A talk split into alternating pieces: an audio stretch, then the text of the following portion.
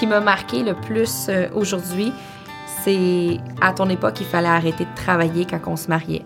Moi, ce qui m'a marqué, c'est la, chance que tu as eue de vivre dans l'intimité au travail.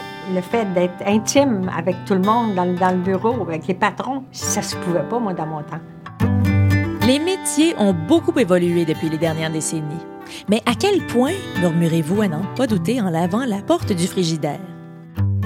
Dans mon temps raconte des histoires de vie et de carrière incroyables à travers la rencontre de deux passionnés qui ont exercé le même métier, mais à deux époques différentes.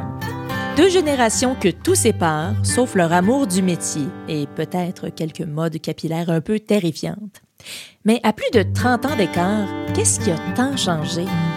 Je m'appelle Catherine Etier, je suis emballée d'avoir ce micro-là dans le visage et vous écoutez Dans mon temps, un balado présenté par la CNESST. Oh, que ça va être très bon ça! Aujourd'hui, on part à la rencontre de Ruth, 89 ans, et de Julie, 30 ans, deux fantastiques femmes qui ont fait carrière en administration à plus de 60 ans d'écart sur la frise du temps. Et mon doux de doux que j'étais loin de me douter que le climat de travail dans un bureau était si différent que ça en 1951.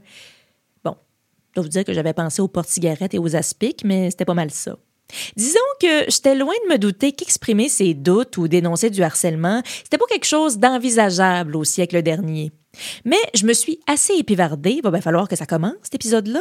Chaussons donc de ce pas nos bottes l'eau et courons, baguette en l'air et cœur au vent, à la rencontre de Ruth et Julie dans un espace de travail partagé. Bonjour Julie. Bonjour Ruth. Ça va bien? Enchantée, ça va bien, vous? Très bien. Tu as des beaux yeux bleus. Merci. Vous êtes très gentille. Est-ce que je peux vous tutoyer pour ah, ben faciliter la conversation? Je prie, hein? Excellent. Comment, euh, Ruth, tu trouves les bureaux ici jusqu'à maintenant? Je trouve ça vraiment beau. J'ai pas euh, jamais connu ça comme ça, moi. Non, c'était comment?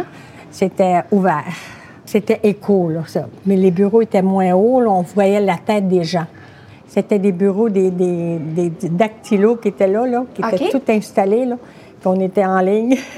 Mais on avait une cloison entre chaque, puis on avait notre, place à, s'asseoir. Puis on restait là, puis on, se levait pour aller aux toilettes, puis on revenait. Toi, Julie, tu travailles dans quel genre de bureau? Euh, c'est plus familial, je dirais. Nous, euh, c'est plus petit dans nos bureaux. Ah on est seulement deux. Ah c'est très intime. C'est comme une maison, quoi. C'est pas comme un bureau, parce qu'un bureau, c'est grand. C'est un bureau très grand, mais on a beaucoup d'espace pour deux personnes. Ah, je vois ça, là. bon, alors j'en profite pour dire que j'aime déjà beaucoup cette conversation. La voix de Ruth me donne envie de lui confier tous mes secrets. Mais revenons à notre discussion, puis inquiétez-vous pas pour Ruth, là, ils n'ont pas voulu me donner son numéro pour que j'y raconte la fois où ce que j'avais volé l'efface du tableau noir en deuxième année dans mon école de rang. Je m'appelle Julie, j'ai 30 ans, je travaille dans l'excavation et je suis chargée de projet. Bonjour, je suis Ruth, j'ai 89 ans. Lorsque je travaillais, moi, c'était dans la facturation. Je serais curieuse, euh, en fait, d'apprendre à te connaître personnellement. Est-ce que tu viens d'une grande famille? Oui, j'étais 10 enfants, 9 filles et un garçon. Moi, j'étais l'avant-dernière de la famille. OK. Qu'est-ce qui t'a fait pencher à choisir un métier dans l'administration? L'administration, quand j'étais plus jeune, moi, j'avoue que j'ai jamais pensé à ça plus qu'à d'autres choses. OK. C'était euh, aller travailler. Ma grande sœur, elle, travaillait dans un bureau d'assurance dans le bas de la ville ici. C'est là, elle m'a trouvé de l'ouvrage à son bureau. Okay. J'allais avec elle. Et quatre mots, hein. C'était aller travailler. Des mots d'une grande puissance, mais surtout d'une grande révolution il y a 60 ans.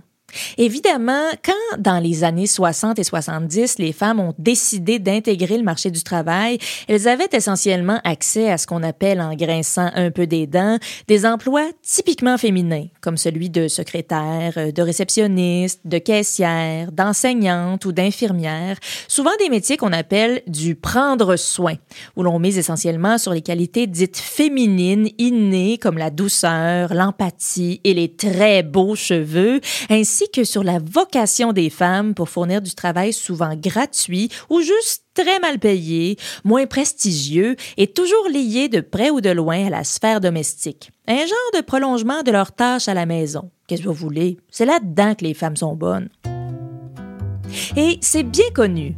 Plus les tâches d'un travail donné se rapprochent, puis là je parle au présent parce que c'est encore un peu comme ça, donc plus ça se rapproche des tâches faites à la maison ou dans la famille, plus leur valeur diminue aux yeux de la société, ce qui entraîne un salaire plus bas pour les emplois dits typiquement féminins.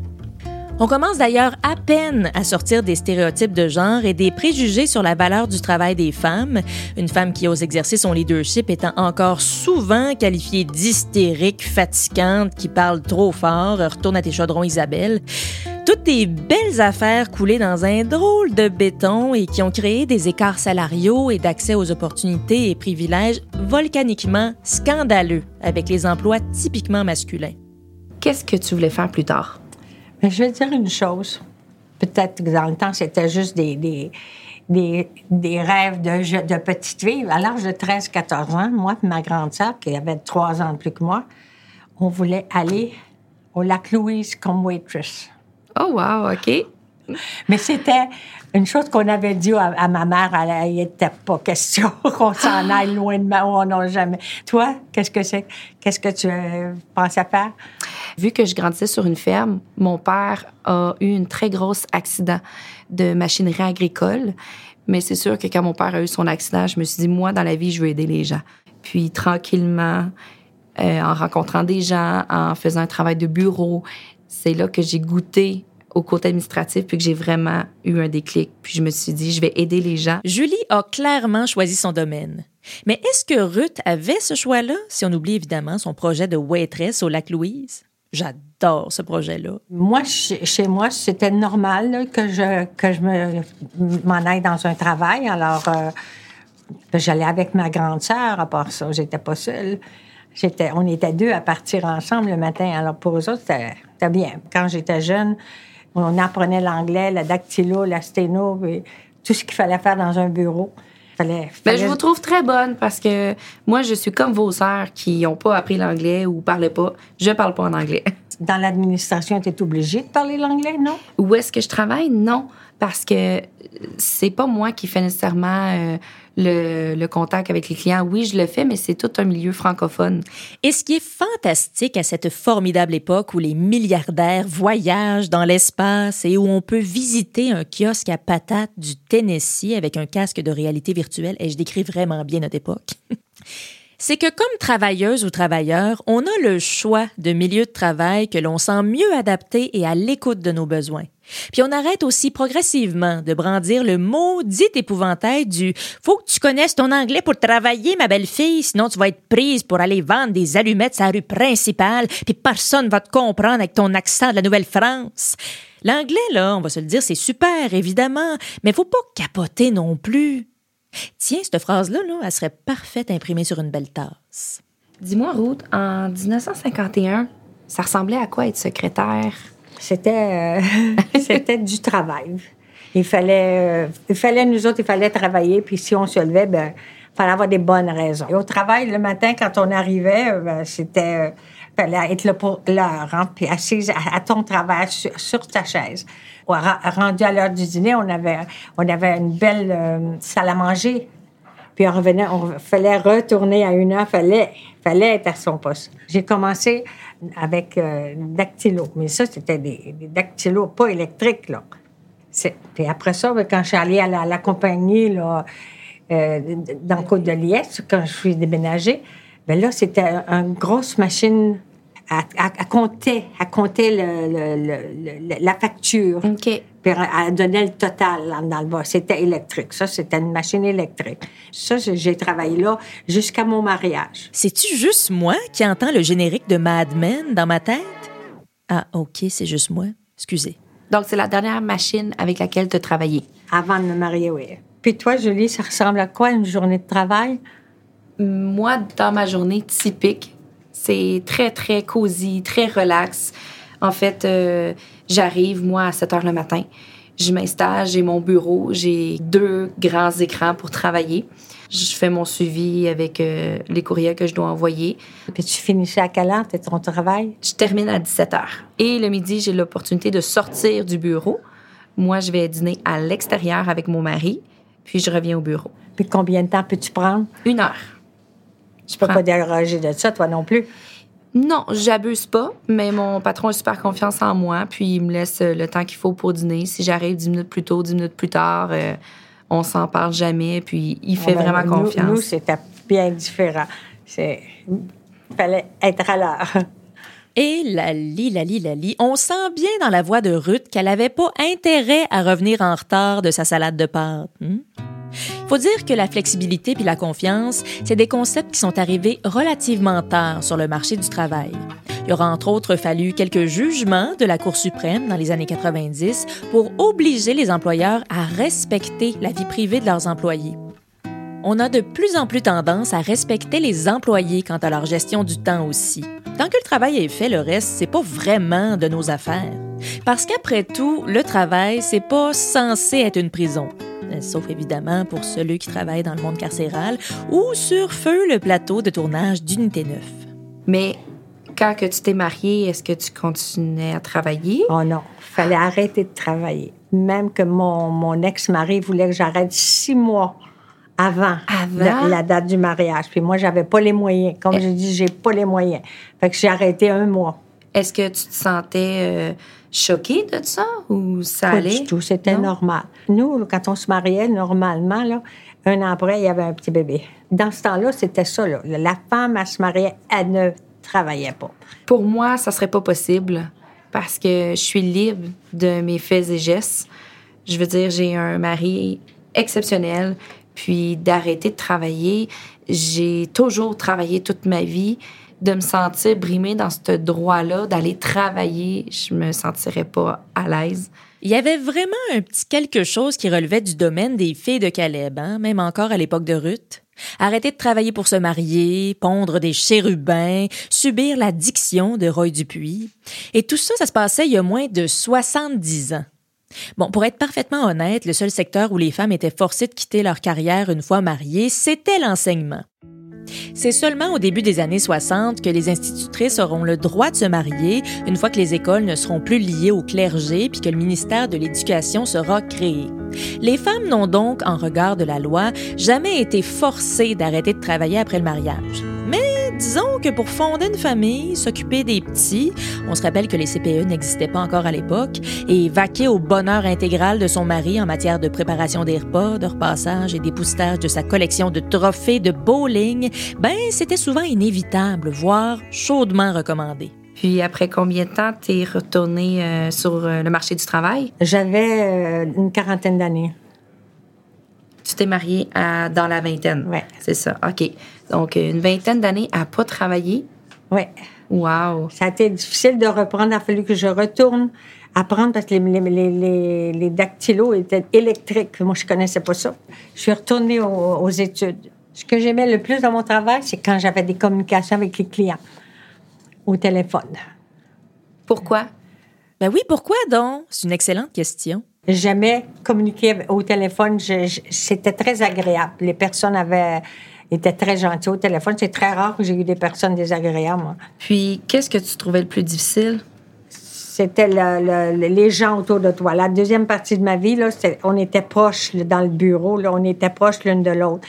C'est cette partie-là. Parce que là, l'envie, puis la jalousie des, des, gens autour de toi, là, là, ça existait. Là, on la sentait. OK.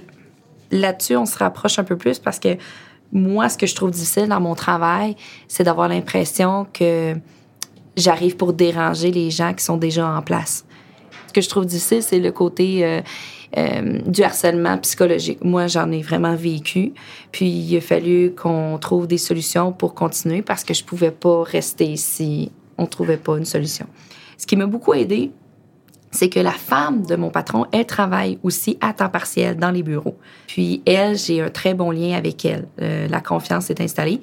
J'y en ai parlé. Ils ont rencontré cette personne-là et depuis, ça va mieux.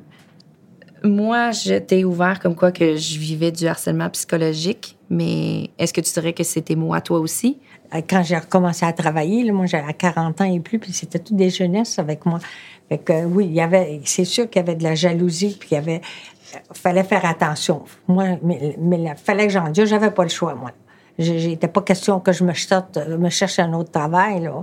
Et c'était pas facile d'en trouver. Qu'est-ce que tu as fait pour changer la situation?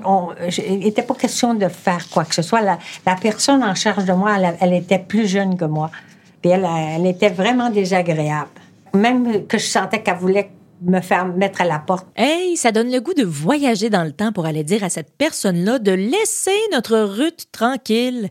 Non, mais quelle époque quand même. Les parties de Noël devaient être le fun en maudit. Elle était pas fine. Je le sentais, puis là, je m'en occupais plus. Le mal était moins pire. L'indifférence. J'avais hâte que 5 heures arrive. Mais est-ce que ça a changé au fait du temps? Est-ce que tu t'es sentie... Oui, elle, euh, elle s'est fait mettre à la porte. Merveilleux! Oups, excusez. Continuez, mesdames. Là, je travaillais beaucoup plus à l'aise. Est-ce que à ton travail, tu avais du support pour du harcèlement psychologique? J'ai jamais entendu parler de quoi que ce soit de, ce côté-là, moi, jamais. Pour le travail, probablement qu'on pouvait le faire si on avait quelque chose de pas correct. Mais le harcèlement, ce qu'on ressentait entre personnes, entre nous autres, hmm, non, moi, je voyais pas, là, je peux pas voir comment on aurait pu le faire. Parce que je veux dire, en fait, si je rentre un matin puis ça file pas, j'ai pas passé une bonne nuit, je dois le dire à ma collègue. Ou elle a pas besoin de savoir le comment du pourquoi, mais juste de lui dire, écoute, aujourd'hui, je me sens un peu plus maussade. C'est pas contre toi, mais je veux juste te dire que mon état d'âme ce matin, euh, je suis pas contente. Oh, moi, j'ai pas vécu ça. Qu'on se lève de, de beau, de mauvaise humeur, de, fallait travailler, puis on n'avait pas le choix. OK, peut-être qu'il m'aurait donné ma journée de congé si j'avais été malade, là, comme, mais euh, normalement, là, tu rentrais au bureau, puis tous tes états d'âme, tu les oubliais. Travailler dans les bureaux de Ruth, c'était vraiment comme passer une journée à Disney World, mais sans Mickey Mouse, sans manège. Mais avec un Peter Pan méchant équipé d'un lance-flamme puis d'une crécelle. Ah oui, ça, là, c'est une bonne comparaison. On va garder ça au montage. T'avais pas d'outils, t'avais pas personne pour parler. Je me tenais à mon travail, puis je m'arrangeais pour pas pour euh, m'éloigner des autres. Ben, j'étais fière de travailler. Remarque, ma journée était remplie en plus. Moi, j'aimais ça. Mais euh, le 5 heures, là, il était bien, bienvenu. Si je comprends bien, à l'époque dont parle Ruth, t'avais deux choix. Soit tu fermais ta boîte, soit tu disais pas un mot sur ta belle chaise droite. Les femmes avaient beau avoir un style vestimentaire hollywoodien, moi te dire que quand t'avais peur de perdre ta job, si tu disais un mot plus haut que l'autre, ta robe trapèze puis ta coiffure bombée, tu t'en sacrais pas mal. Mais même de nos jours, malgré le fossé qui nous sépare de la loi du silence qu'a connu Ruth, le harcèlement psychologique, c'est insidieux et plein de zones grises. C'est pas toujours facile à cerner. On peut aussi avoir peur de se tromper. En fait, il faut savoir que le conflit est l'un des principaux facteurs de risque pour qu'une situation se transforme en harcèlement. Mais haut les cœurs, il existe une myriade d'outils pour différencier le harcèlement d'un conflit de travail. Genre Rita qui a mangé ta lasagne dans le frigo de la job versus Rita qui te fait brailler dans les toilettes. Bon, la première Rita est peut-être facile à identifier en lui inspectant le pourtour de la bouche puis en lui expliquant les règles de base du touche pas à mon lunch, ville Rita, mais la deuxième, elle est plus sournoise, plus pernicieuse, avec un petit kink pour l'atteinte à la dignité puis les climats toxiques. C'est d'ailleurs sans doute cette version de Rita-là qui devrait manger sa petite lasagne et laisser les autres tranquilles. J'en profite d'ailleurs pour saluer toutes les Rita à l'écoute, surtout les fines, et pour vous rappeler que pour éliminer les zones de flou et définir ce qu'est le harcèlement au travail, des ressources existent. Vous pouvez également toujours vous référer à la politique de prévention du harcèlement psychologique ou sexuel et de traitement des plaintes de votre employeur qui a l'obligation d'en avoir une, de la faire connaître et de la rendre accessible au personnel. Bon, j'en profite aussi pour saluer tous les employeurs qui viennent de nous quitter pour aller en écrire une drette là. Tous les travailleurs et travailleuses ont droit à un milieu de travail sain et dénué de harcèlement psychologique ou sexuel. C'est assez clair, ça, Rita? Ça va dire que oui. Je termine ce petit bout de laïus en vous disant que si vous pensez vivre du harcèlement psychologique ou sexuel au travail, si la situation le permet, surtout, gardez pas ça dans votre petite cour grise. Ce que vous vivez est inacceptable et des moyens sont en place pour y remédier. Parlez-en à votre employeur ou à la personne qui l'a désigné dans sa politique de prévention et sachez qu'en tout temps, vous pouvez porter plainte à la CNESST. Si vous êtes syndiqué, adressez-vous directement à votre syndicat. Bon, un bon message de passé, ça. Ruth, j'ai apporté avec moi une photo d'un objet que j'utilise beaucoup au travail. Je vais te la montrer. C'est un outil indispensable au travail. C'est pour que Moi, je... j'ai jamais connu ça. Non? Non, T'as jamais eu ça entre les mains? non. Moi, je l'ai quasiment euh, Mais c'est pour Internet, ça, hein? pour travailler sur mon ordinateur. Peux-tu me dire c'est quoi? Ah, c'est euh, pour faire marcher l'écran, là, comment on appelle ça? c'est pas pour faire marcher l'écran? Oui, oui. Ce que je t'ai apporté aujourd'hui, c'est une photo de ma souris ergonomique. C'est ma nouvelle souris. J'avoue que tu me parles de quelque chose que je ne connais pas. Jamais, jamais vu. Ben, ergonomique, je, je ne connaissais même pas le nom. non, j'ai jamais connu ça du tout. Oh, j'adore ce moment-là. On a beau dire, hein, mais moi, tu me montres une souris ergonomique, puis je sais pas plus que c'est faire avec ça. Eh bien, apparence que ça a grande utilité dans notre beau monde moderne du futur, parce qu'avec toutes ces heures passées en position statique devant nos écrans à pitonner comme des hyènes olympiques, de nouveaux mots professionnels ont trouvé moyen de voir le jour. Pas moyen de souffler un peu.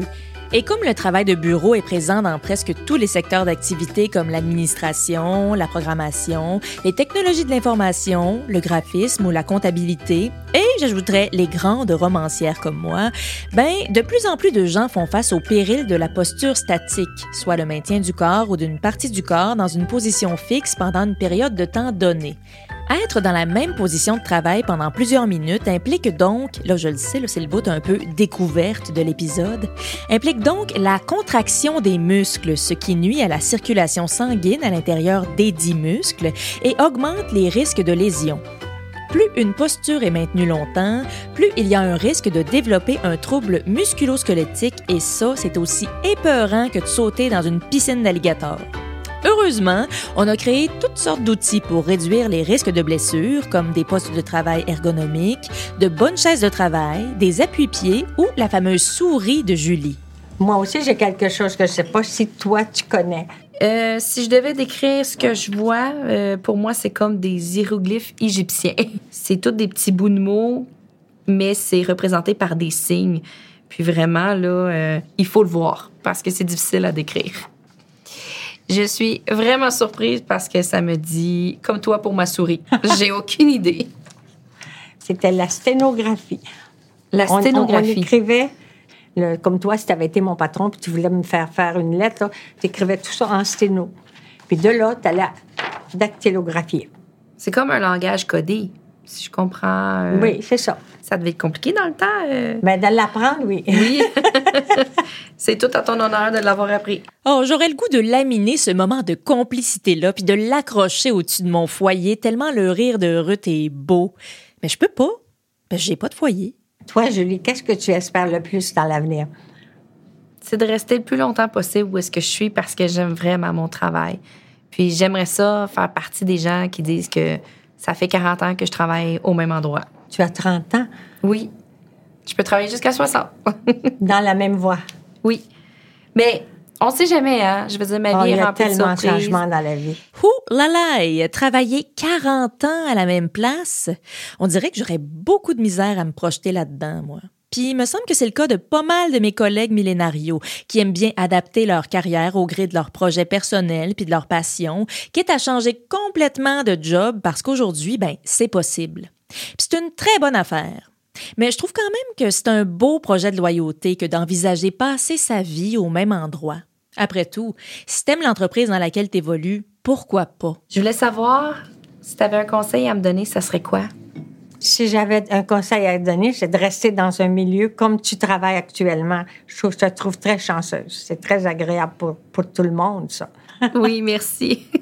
Ben écoute, je voulais te remercier pour aujourd'hui. J'ai vraiment apprécié notre échange. Et moi aussi, je vais te remercier. Je te trouve très belle. Puis je trouve que tu fais une très belle jeune femme. Puis je te remercie beaucoup. Oh, ben voyons donc, ça finit bien de même.